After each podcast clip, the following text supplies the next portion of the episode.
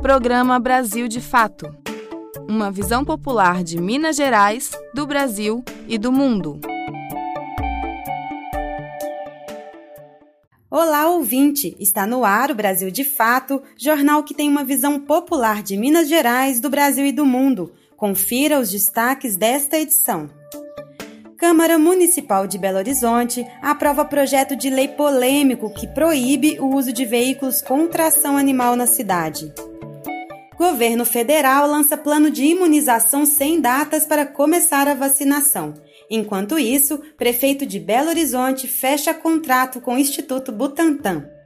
Essas e outras notícias você confere agora. Não saia daí, eu sou Larissa Costa e sigo com você pela próxima meia hora. Brasil de fato chegou. Bora escutar, Brasil de fato chegou. O programa popular, Brasil de fato chegou. Bora escutar, Brasil de fato chegou. O programa popular. O projeto de lei que proíbe veículos de tração animal em Belo Horizonte foi aprovado em segundo turno ontem, terça-feira, dia 16, na Câmara Municipal. A medida, que tramitou por quase quatro anos, prevê a substituição dos cavalos por veículos motorizados para o transporte de cargas na cidade. Ao todo, 28 vereadores votaram a favor do texto, nove contrários e teve uma abstenção. Com a aprovação, vai ser criado o programa Carreto do Bem, que propõe a proibição da utilização de veículos de tração animal, em definitivo, no prazo de 10 anos a partir da publicação da lei. A votação mobilizou de um lado defensores dos trabalhadores carroceiros e de outro defensores dos direitos dos animais. Os vereadores contrários ao projeto afirmaram que a medida vai prejudicar milhares de famílias que conseguem seu sustento por meio do trabalho. Para Bela Gonçalves, do PSOL, propostas polêmicas como essa têm necessariamente que contar com a participação popular. A aprovação do projeto de lei 142, que proíbe os veículos de tração animal em Belo Horizonte, foi feito com a Câmara fechada, sem a possibilidade é, de participação dos carroceiros, o que reflete também um projeto de lei que foi construído sem consultá-los, sem construir alternativa com eles, violando inclusive o direito dos povos e comunidades tradicionais, que os carroceiros são se auto-reconhecem assim, de decidirem sobre as questões que impactam suas vidas. A gente sabe que esse projeto ele vem proibir e, portanto, criminalizar uma profissão e até agora não foi apresentada pelo Poder Executivo nenhuma proposta real, concreta e dialogada com esses trabalhadores de inserção produtiva, econômica desses trabalhadores ou mesmo de cuidado com esses cavalos, mais de 10 mil cavalos que hoje é, estão no processo da tração animal, né? Que não, não teriam para onde ir. Os carroceiros da cidade lançaram uma carta explicando sua posição. 22 entidades assinaram o documento. Segundo a Associação dos Carroceiros e Carroceiras Unidos de Belo Horizonte e região metropolitana, a proibição das carroças afetaria a vida de cerca de 10 mil famílias de Belo Horizonte e do entorno. A carta afirma ainda que os maus tratos alegados pelos defensores dos animais não é uma prática no modo de vida dos carroceiros. A vereadora Bela Gonçalves, do PSOL, comenta sobre esse assunto trato dos carroceiros ou da maioria dos carroceiros com os animais é um trato de muito cuidado. É, eles compreendem-se enquanto povos tradicionais que têm uma relação específica com o cavalo, que não é uma relação meramente utilitária. Né? O cavalo é um companheiro de trabalho, é parte do núcleo familiar, é parte da vida e dos modos e fazeres dos carroceiros. Essas pessoas construíram a cidade de Belo Horizonte. Trata-se de uma profissão tradicional que agora vem sendo proibida de uma maneira unilateral. A gente votou não ao projeto e espera que a gente consiga é, fazer um novo debate na cidade que não rivalize o direito dos animais, o direito à justiça ambiental e o direito à justiça social. Precisamos buscar, através do diálogo e da democracia, soluções que respeitem a tradição, respeitem a vida dos carroceiros e também a vida e a dignidade dos cavalos. Do outro lado, o movimento mineiro pelos direitos animais argumenta em nota que o possível desemprego dos carroceiros não justifica a continuação da prática na cidade. Abre aspas, a miséria não justifica a crueldade. Não deve ser cultura nem tradição o que envolve tortura, fecha aspas. Você perdeu o horário do nosso jornal e não conseguiu ouvir no rádio? Não tem problema, é só baixar um aplicativo de podcast no seu celular, como o Spotify ou o Anchor, e ouvir o nosso programa a qualquer momento. Em qualquer agregador ou plataforma de podcast, basta digitar Programa Brasil de Fato MG. Ouça, se inscreva e compartilhe. E agora vamos falar da pandemia com as últimas notícias. O Brasil atinge a marca de quase 183 vidas perdidas. Nas últimas 24 horas, foram quase mil mortes, ou seja, a situação em todo o país ainda está gravíssima. Vamos ouvir mais informações na reportagem de Nara Lacerda. Os registros de mortes pela Covid-19 no Brasil chegaram a 964 em 24 horas nesta terça-feira, dia 15, de acordo com dados do Conselho Nacional de Secretários de Saúde, o CONAS. A média móvel de óbitos, soma de todas as confirmações dos últimos sete dias, dividida por sete, chegou a 663, maior patamar desde o dia 2 de outubro. O total de vidas perdidas para o coronavírus no país é de 182.799. Por questões técnicas, o Amapá não repassou as informações mais recentes ao CONAS. Portanto, o resultado observado nesta terça-feira pode ser ainda pior. Nos últimos dois meses, o país registrou patamares acima de 900 em apenas duas ocasiões, fruto do represamento de dados de dias anteriores. Não é possível afirmar que o cenário vai se tornar tendência, mas já era esperado reflexo da escalada de novos contaminados observada há cinco semanas nos dados relativos às mortes. Ainda de acordo com o CONAS, a Covid já infectou 6 milhões 970 mil pessoas no Brasil. Entre segunda e terça-feira, as confirmações de casos chegaram a 42.889. Ainda sem aval da Agência Nacional de Vigilância Sanitária, a Anvisa, para nenhuma vacina, o Ministério da Saúde divulgou que a campanha de imunização pode começar cinco dias após registro e entrega do imunizante. A informação é uma resposta ao Supremo Tribunal Federal, que deu prazo de 48 horas no domingo para que o governo detalhasse um cronograma. No entanto, ainda não há nenhuma data de previsão para o início do processo. Em carta ao Supremo, a Associação Brasileira de Saúde Coletiva, Abrasco, afirmou que o plano de imunização apresenta medidas equivocadas.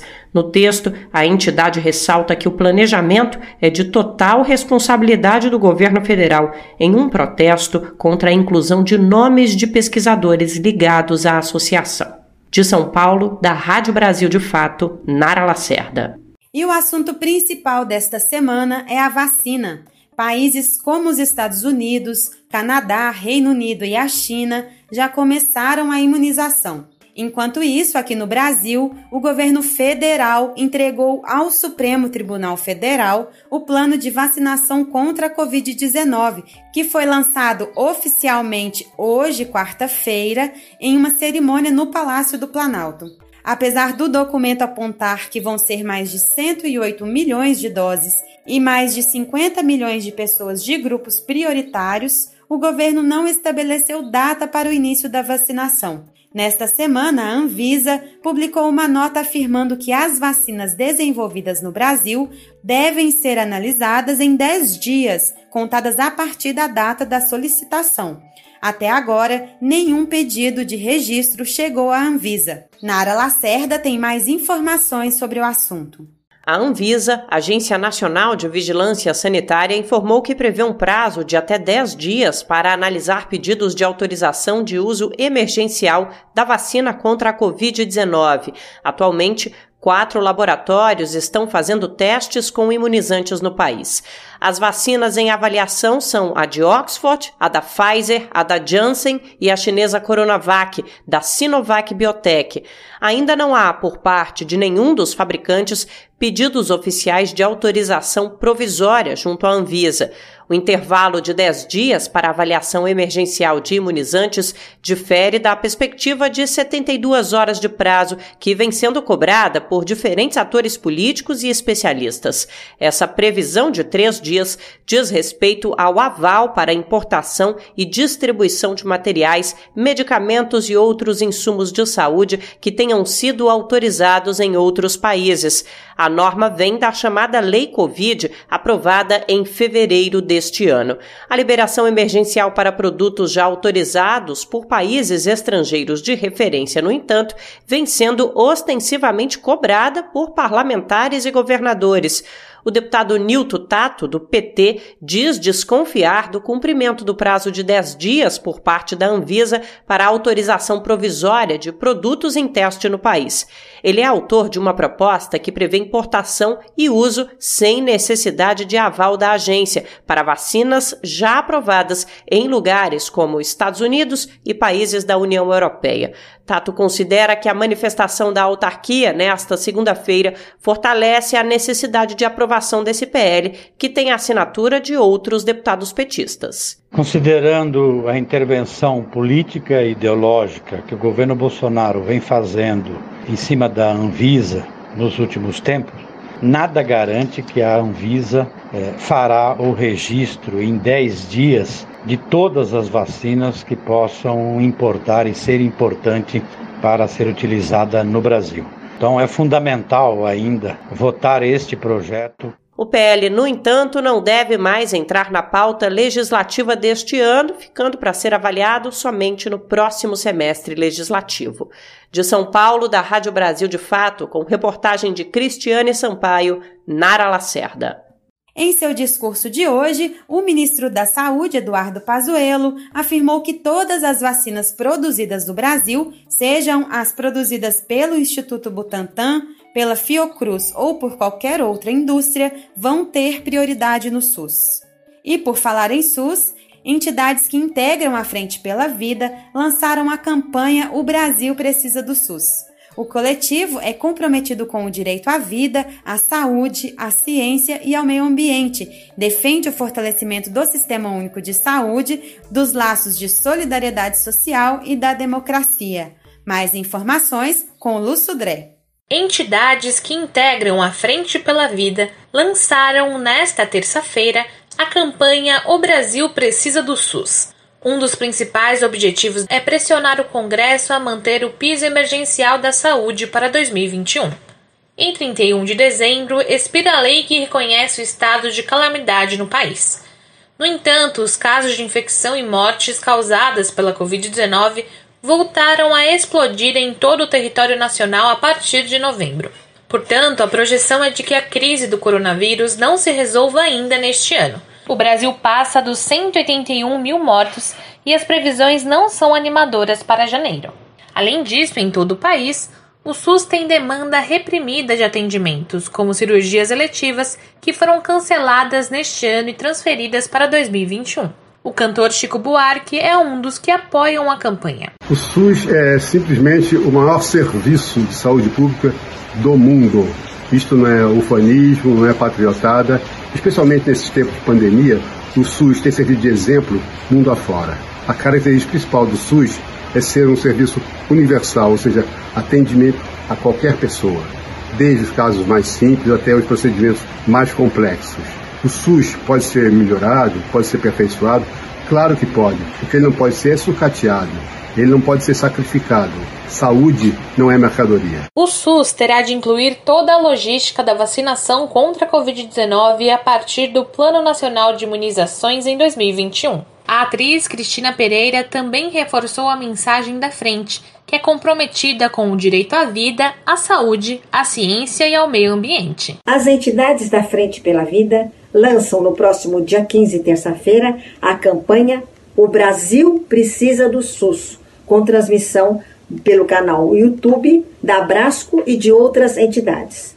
O SUS salvou milhares de vidas e poderá continuar salvando se tiver um financiamento adequado a que tem direito. É um dos sistemas de saúde mais importantes do mundo. É um direito seu. Precisamos da vacina. Algumas personalidades que também apoiam a Frente pela Vida e a campanha O Brasil Precisa do SUS são os músicos Zélia Duncan e Caetano Veloso, o jornalista Juca Kifuri, os atores Paulo Betti e Matheus Rolano, além do religioso Leonardo Boff. Ainda que seja o maior sistema público de saúde do mundo, o SUS é historicamente subfinanciado. Além disso, corre sérios riscos no governo de Jair Bolsonaro. Os frequentes ataques têm se intensificado. Exemplo recente foi a publicação do Decreto 10.530, que teve a intenção de privatizar as UBSs, as Unidades Básicas de Saúde de todo o Brasil. A pressão da sociedade foi intensa e a medida foi revogada em menos de 24 horas. De São Paulo, da Rádio Brasil de Fato, com informações da Rede Brasil Atual, Lúcio Dré. Programa Brasil de Fato. Enquanto isso, Belo Horizonte permanece no nível amarelo com quase 60% de ocupação de leitos UTI e mais de 50% de ocupação dos leitos de enfermaria. O prefeito Alexandre Calil, do PSD, firmou um acordo nesta semana com o governo de São Paulo e com o Instituto Butantan, prevendo a aquisição de 400 mil doses da Coronavac, que será utilizada para vacinar profissionais de saúde da capital. De acordo com o prefeito, a cidade também já está preparada para receber a vacina desenvolvida pela Pfizer. A parceria com a UFMG vai permitir o armazenamento de até um milhão de doses. Segundo a Secretaria Municipal de Saúde, esse seria o plano B para a capital mineira, caso o Ministério da Saúde não distribua a vacina. A Prefeitura de BH também está negociando com o Instituto de Tecnologia em Imunobiológicos da Fundação Oswaldo Cruz, que tem parceria para a produção da vacina Oxford AstraZeneca. Quer receber as principais notícias do dia diretamente no seu celular? De segunda a sexta-feira, o Brasil de Fato traz para você os principais acontecimentos do dia através do nosso sistema de envio de notícias. Ficou interessado? Basta salvar o nosso número no seu celular e enviar uma mensagem para a gente. O nosso WhatsApp é 31 9 84 68 47 31. Repetindo, 31 9 84 68 47 31.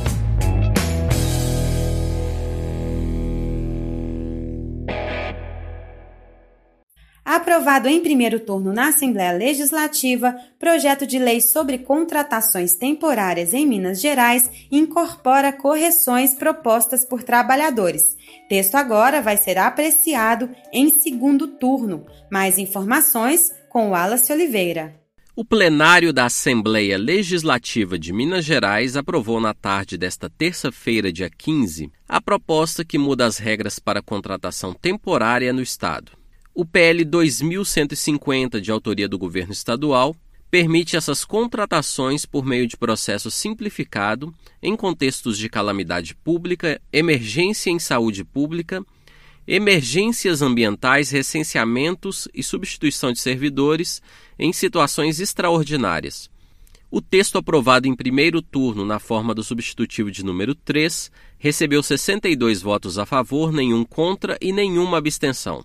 A versão original, apresentada em agosto, foi muito criticada pelos servidores, por sindicatos e parlamentares. Entre os principais críticos estavam os trabalhadores da educação e da saúde, que viram na versão original do projeto um processo de precarização das carreiras. Um dos pontos mais criticados foi a imposição de um afastamento de dois anos fora do Estado para servidores contratados temporariamente. É o que explica a professora Denise Romano, coordenadora do Sindiut-MG, o Sindicato Único dos Trabalhadores em Educação de Minas Gerais. Caso as pessoas se vinculem ao Estado através da realização de PSS, que é o que a lei, o projeto 2150 prevê, na realização de processo seletivo simplificado, se a pessoa ficar vinculada ao Estado por processo seletivo simplificado, ela ficaria 24 meses fora, obrigada a ficar 24 meses fora do Estado. É o famoso balão, que é uma nomenclatura que é familiar para nós na educação.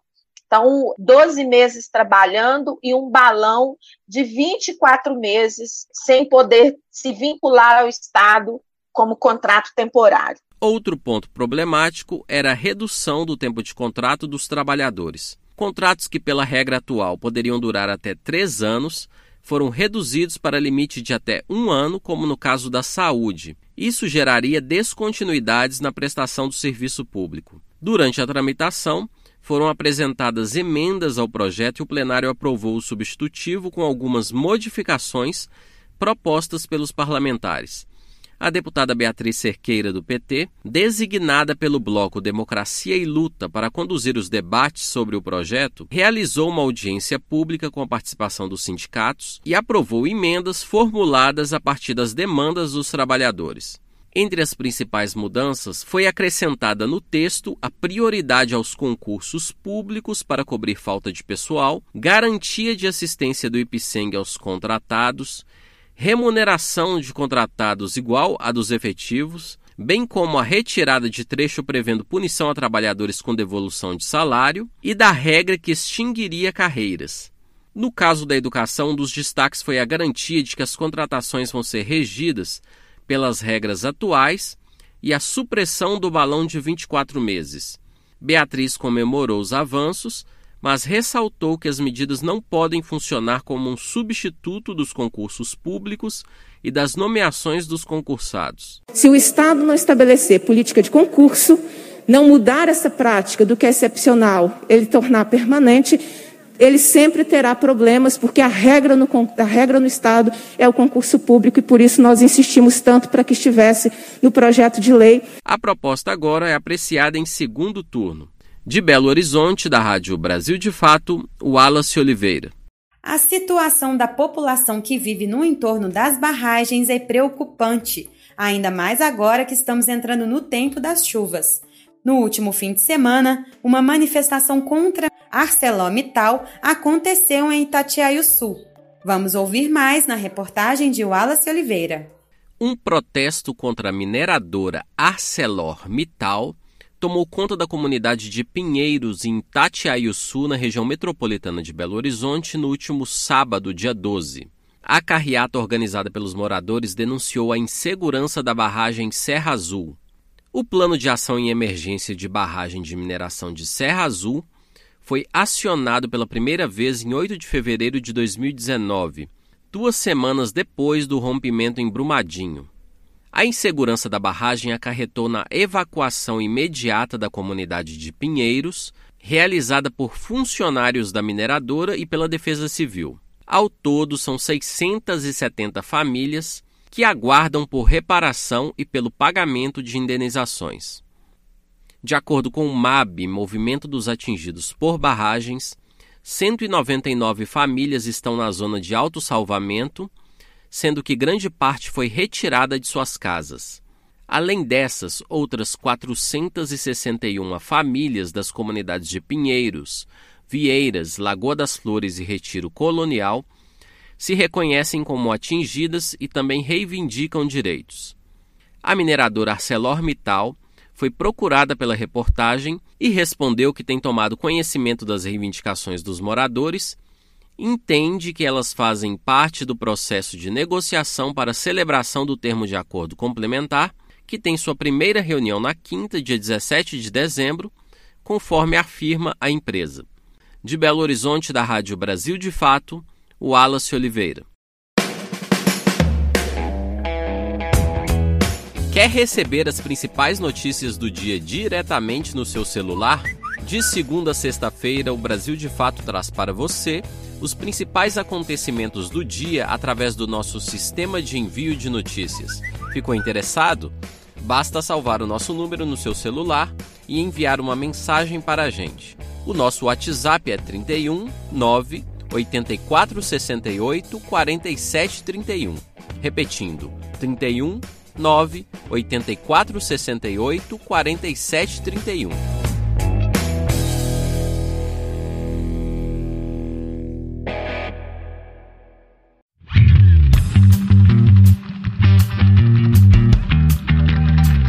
Resenha Esportiva. Agora é hora de futebol. Vamos ouvir o giro esportivo com o nosso colunista Fabrício Farias. Giro esportivo. As principais notícias do mundo da bola com Fabrício Farias. Salve, salve, meu caro ouvinte da nossa resenha esportiva. Quarta-feira quente no futebol brasileiro, tanto pelo Campeonato Nacional como também pelas competições organizadas aí pela Comebol. Hoje às 7h15 da noite, o Bahia vai visitar os argentinos do Defensa e Justiça. Bahia que tem aí um desafio muito grande, precisa vencer por dois gols ou mais os argentinos se quiser ir para as semifinais, já que perdeu o primeiro jogo em Salvador por 3 a 2 é o técnico Mano Menezes tentando aí alcançar esse feito histórico com o tricolor baiano. Teremos também Taça Libertadores da América, sete e meia da noite, Santos e Grêmio se enfrentam na Vila Belmiro. Primeiro jogo, 1 um a 1 um, e agora as duas equipes vão aí em busca da classificação para as semifinais. Promessa de um grande jogo de futebol, duas equipes que estão bem né, na temporada, fazendo bons jogos, disputando bem as competições que estão envolvidos, e a expectativa é realmente de um grande jogo para saber né, quem vai ser o, mais um representante brasileiro nas semifinais, já que na noite de ontem o Palmeiras garantiu o direito de estar entre os quatro melhores do torneio, já que venceu o Libertar do Paraguai quem sabe aí teremos também uma final brasileira, né? Mas isso ainda depende de uma caminhada maior, depende das equipes brasileiras passarem pelos seus desafios né, na semifinal, que pode ser os argentinos do River Plate, do Boca. O certo é que teremos uma reta final de Taça Libertadores com muita emoção para o torcedor poder curtir e poder apreciar o importante torneio sul-americano. E também é noite de Campeonato Brasileiro. 26 rodada se inicia nessa noite com duas partidas. Atlético Goianense recebendo o Fluminense às 9h30 da noite.